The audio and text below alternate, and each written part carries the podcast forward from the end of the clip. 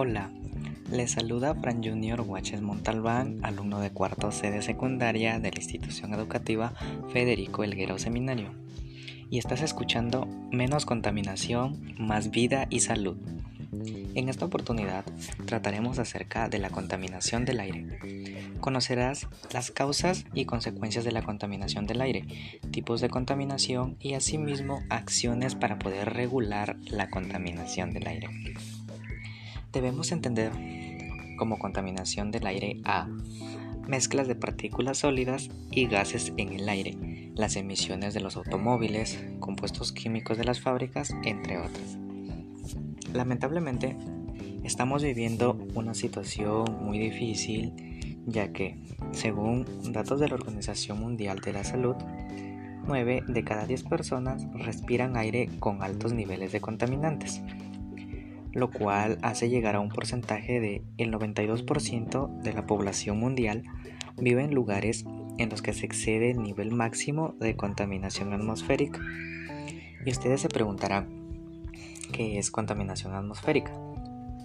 Pues la contaminación atmosférica es la presencia que existe en el aire de pequeñas partículas o productos secundarios gaseosos que implican riesgos, daños o molestias para las personas, asimismo como para las plantas y animales que se encuentran expuestos cerca a dicho ambiente.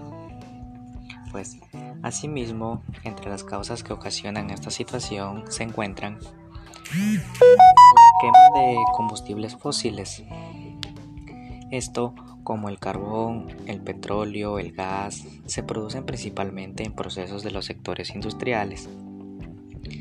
Número 2. Incendios forestales. Estos ocasionan daños en la salud de los seres vivos, además generan sobrecalentamiento del aire. Las prácticas agrícolas y agropecuarias la combustión de biomasa de las plantas contaminan el aire, incluyen dióxido de carbono, óxido nitroso y partículas de humo.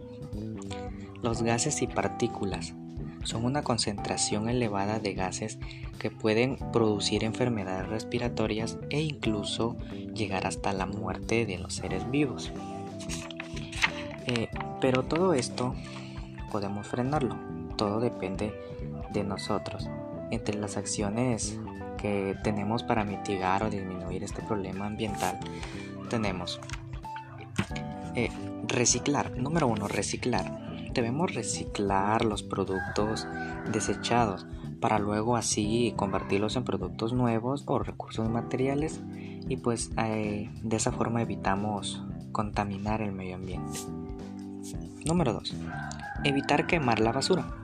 Pues esto es muy fundamental Debemos evitar quemar la basura, ya que esto genera humo y material particulado que afectan el sistema respiratorio y contribuyen al efecto invernadero. Pues en vez de quemarlo, en vez de quemar la basura, deberíamos ajuntar, juntar la basura. Por ejemplo, si vamos por la calle, estamos comiendo un helado, no sé, o alguna bebida, pues evitemos tirarla por cualquier parte pues podemos llevarla en una bolsa o en la mano y botarla en el contenedor más cercano. Número 3. Reducir el uso de automóviles. De esta manera reducimos emisiones de gases de efecto de invernadero, contaminación del aire. Lo recomendable es usar bicicletas o algún tipo de movilidad que no necesite combustible, pues deberíamos disminuir el uso de vehículos, simplemente usarlo pues por ejemplo cuando vamos lejos, ya vamos al súper o nos vamos de una provincia a otro lugar, pues ahí debe ser necesario el uso de los automóviles. Pues para hacer algún tipo de mandado o ir a la tienda o ir cerca, pues deberíamos caminar, caminar y caminar o usar una bicicleta ya que esto nos ayuda a fortalecernos, fortalecer nuestro cuerpo para mantenernos sanos, hacemos ejercicio, mantenemos nuestros músculos fuertes y así evitamos enfermedades. Mm, número 4. Evitemos incendios forestales. Esto ayudará a que muchas personas dejen de enfermarse de enfermedades respiratorias. Asimismo, por ejemplo, hay que evitar los incendios, ya que esto eh, genera una especie de humo.